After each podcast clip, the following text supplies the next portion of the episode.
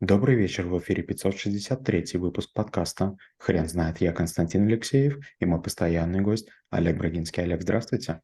Константин, добрый вечер. Хрен знает, что такое культуроника, но мы попробуем разобраться. Олег, вы не могли бы, пожалуйста, рассказать, что это такое? А, мы начнем с такого большого отступления. Это некая такая гуманитарная технология, причем она относится к деятельности изобретательской, систематизации, конструкторской в области культуры. Она пытается преобразовать нашу жизнь, наш понятийный аппарат, наше мышление а, для того, чтобы улучшить э, теоретическую базу. А, науки делятся на три большие группы – естественные, социальные и гуманитарные. И у первых двух есть настройки. Это методы преобразования того, как данные науки изучают, а вот, скажем, у культуры нет такой настройки. И вот культуроника в отношении гуманитарных наук – это как техника для преобразования природы, это как э, политика к преобразованию общества. То есть гуманитарные науки, они тяготеют, с одной стороны, к тому, чтобы глубоко постигать различные предметы, но за размышлениями и рассуждениями очень часто не следуют действия. То есть если мы в инженерных науках или технических создаем экскаваторы или, скажем, корабли, Земли. Если мы, скажем, изучая экономику, мы включаем какие-то социальные или экономические силы, которые нас приводят к политике, к голосованию и так далее, то культуроника – это практическая надстройка, которая должна реализовать а, гуманистический трансформационный потенциал мышления, не утрачивая его специфики. То есть это конструирование новых форм действия в культуре. Это а, попытка строить новые произведения не потому, что нужны они автору, а они нужны человечеству. Это попытка строить в том числе и новые религии, потому что мы будем осваивать космос. Это в том числе и отношение к каким-то вещам. Допустим, вот сегодня очень много джанк-фуда.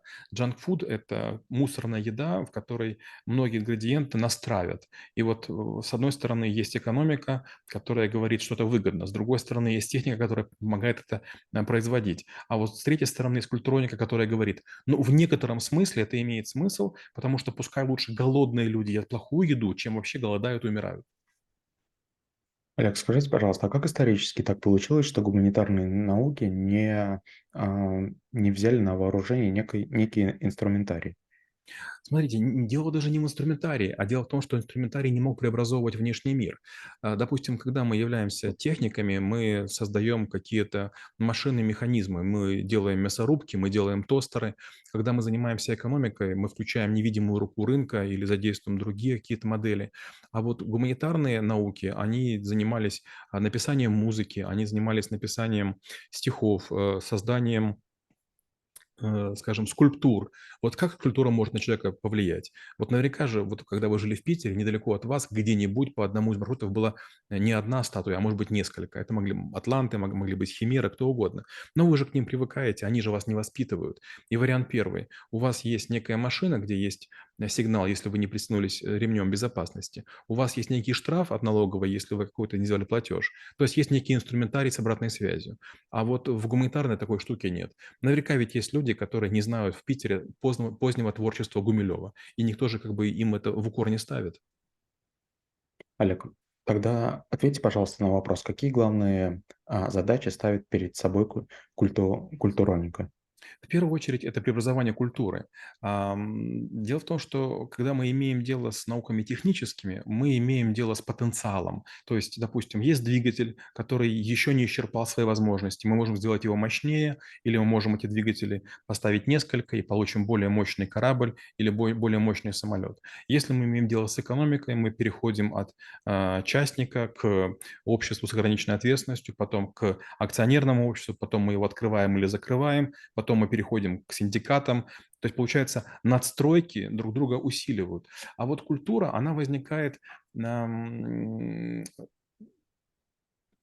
не всегда. Она ведь, по сути, является избыточной. То есть, ну вот, допустим, не дай бог мы с вами были бы в лагере концентрационном, вряд ли мы с вами бы занимались сочинением стихов или написанием музыки. Но это же маловероятно, правда?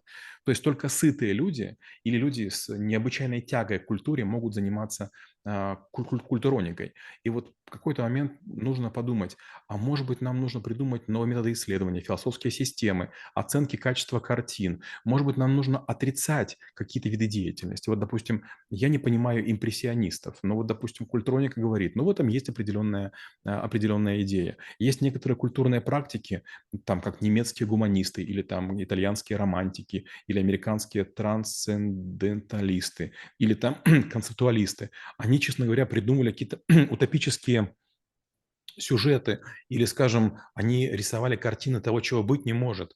А, но вот в какой-то момент времени это было э, нужно или с точки зрения морали, или дисциплины, или изобразительных качеств. Помните, у Данте Гильери есть такая картина, называется там «Круги ада». И, честно говоря, до сих пор на них ссылаются. То есть человек провел гигантскую работу. Ведь все понимали, что есть ад, да? Но мало кто связывал ад как чистилище, ад как место наказания с, с грехами. И вдруг Данте взял и нарисовал чертеж, некую воронку, в кавычках, продаж, где, значит, по разным уровням рассадил грешников. Мало того, он показал, кого из них как наказывают. Вопрос, а до этого времени 1300 лет Никому в голову не приходило? Нет, не приходило. Это как раз есть замах на, на, на культуронику, то есть на создание нового конструкта, который объединяет а, рыхлые, несистемные знания. Это же не математика, где А больше Б, а X выражается через Y. И получается, что какая-то картина, а, какое-то изображение, какая-то музыка может стать системной. Да, а Подскажите, пожалуйста, насколько вы а, понимаете выполнимость этой задачи? Ведь перед культуроникой стоит, а, стоит задача систематизировать искусство. Вообще это возможно? Это очень сложно. Это, знаете, такой метауровень. То есть культуроника– это метапрактика, это мера, метауровень гуманитарного сознания и действия. Точно так же, как у нас есть явление природы, это предмет науки. Есть процессы технологические, это применение науки.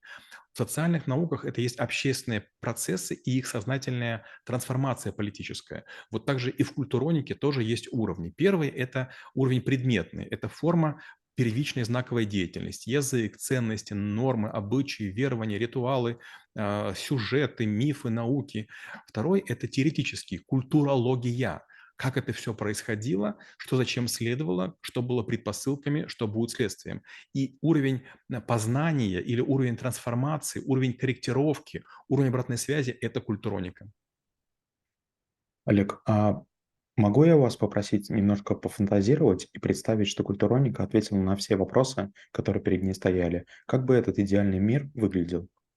Скорее всего, если бы культроника решила все процессы, мы не, многие вещи не делали бы, потому что мы считали бы их неизящными. Например, сейчас идет человек и плюет на асфальт или бросает оку, окурок.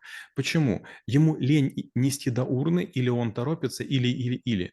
Например, вот э, в Питере несколько раз такое я замечал, может, вы подтвердите, что иногда пожилые люди даже молча подбирают за кем-то какие-то окурки, спокойно несут в урну, не ругаются, не скандалят. Я вижу, вы киваете головой. Можете подтвердить или я привираю? Подтверждаю. Получается, что вот для них чистота города важнее, чем выяснение отношений. Ну, глупо связываться с человеком, у которого не хватает понимания. Знаете, вот у меня был товарищ, который себе купил енота. Потрясающая зверушка, только в первый же день он строил дичайший бардак. То есть ремонт нужно было делать. Вопрос, можно ли договориться с енотом? Конечно, нет. Но если бы вы в кавычках владели культуроникой, вы понимали бы, что без вашего присутствия ну, это будет скучно, страшно, и он сделает все, что посчитает нужным. Вы просто берете и запираете это все дело в, а, в какую-то просторную, хорошую клетку вольер и культурологически объясняете себе, да, это живое существо, да, оно могло бы жить на свободе, но так уж получилось, что в середине каменных джунглей он вам достался по какой-то причине. Вы выкупили там у негодяя, у живодера или в зоомагазине, и этому еноту у вас будет лучше. Вы будете его кормить, халить, лелеять и заботиться. Но без вас и без вашего присмотра он, к сожалению, создаст гигантское количество нарушений. Такая же история с детками. Вот культуроги, культуроника нам может помочь сделать так, чтобы дети не хотели пить э, алкоголь, не хотели курить, не хотели заниматься незащищенным сексом. Олег, вы знаете, какое сейчас современное состояние культуроники? Есть ли какие-то вопросы, которые самые актуальные?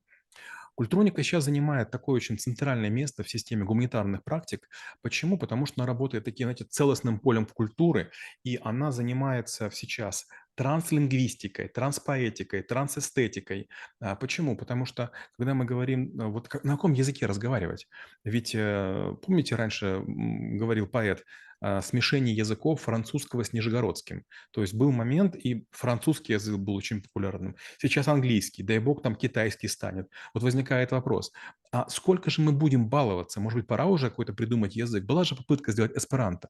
Эсперанто – это язык, который не содержит в себе ни одного языка, ни одного слова синтетического. Это частотный язык, который был разработан 50 лет назад, и было много энтузиастов, и я в том числе его учил. И были моменты, когда мы, не зная, не зная чешского или немецкого, разговаривали, я еще в школе учился с другими детьми а, по телефону, и это было здорово.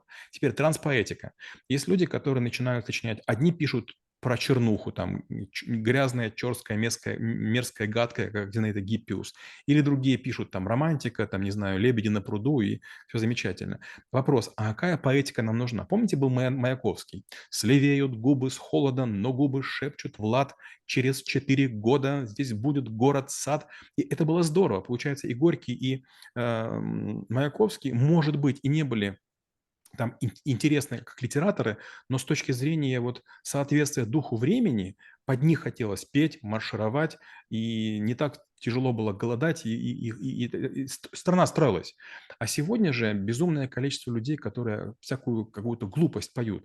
И возникает вопрос, нам нужна цензура или не нужна? Конечно же, люди, которые э, зарабатывают деньги, говорят, а позвольте нам говорить о чем угодно. А люди, которые думают о культуре, они говорят, а зачем говорить о чем угодно?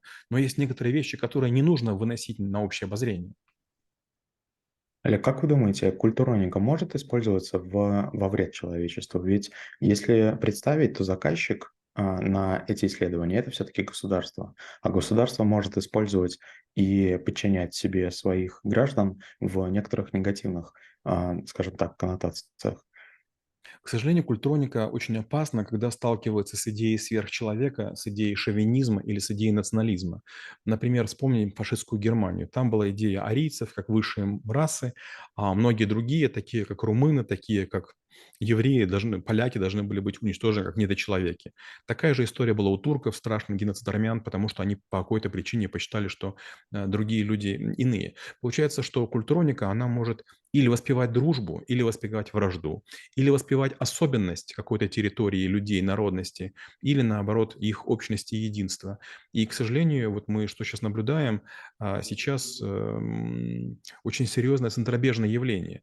Помните, был Советский Союз, и когда была война, и когда были большие стройки, то большое количество людей рядышком работало, или там воевала в одних окопах. А сегодня каждая страна начинает бороться за свою идентичность, и вдруг начинают появляться идеи ходить в национальных нарядах, говорить только на родном языке, и всех приезжих начинают. И понятно, допустим, когда казахи говорят, ребята, а ну-ка говорите по-казахски, но это понятно, да, их, их, э, их желание. А что делать людям, которые прожили там лет 15-20 и не говорят по-казахски? Или сейчас из Прибалтики рискуют выгнать большое количество людей, которые экзамен не сдадут. Я, когда в России начал работать, мне нужно было сдать языковой экзамен. Я пошел сдавать экзамен, это проходило на Большой Ордынке, человек 500 в неделю принимают, большой зал, нам показывали фильм, хорошие преподаватели, все это как бы серьезно, но я был удивлен, процент 95 не сдали а, предмет. И я расскажу, почему. Это было нелегко. Мало того, что мы сдавали как бы аудирование, у нас еще были разные вопросы. Вот попробуйте на такой вопрос ответить. Маша пошла в магазин, купила 2 килограмма баранины и 4 килограмма кур- курятины. курятины. Сколько килограммов мяса купила Маша?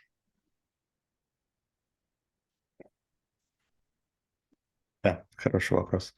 Олег, а вы не могли бы, пожалуйста, ответить на последний из моих вопросов? А, как вы думаете, есть ли у человечества сейчас запрос на культуронику?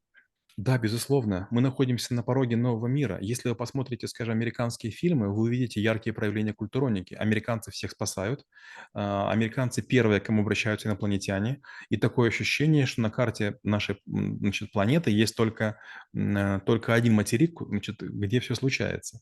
Если, например, вы посмотрите фильмы корейские или фильмы, фильмы турецкие, вы увидите совершенно другое восприятие мира. То есть турки не пытаются мыслить всем э, там, планетарным масштабом, целом. Китайцы. Китайцы вообще не рассуждают о потенциальных войнах. То есть они абсолютно уверены, что они экономически кого угодно могут сдавить. У них много ресурсов, у них большие запасы, у них много денег, они трудолюбивы, у них высочайшая дисциплина. Гляньте, какие культурологические предпосылки к тому, чтобы культуроника была различной. Олег, спасибо. Теперь на вопрос, что такое культуроника, будет трудно ответить. Хрен знает.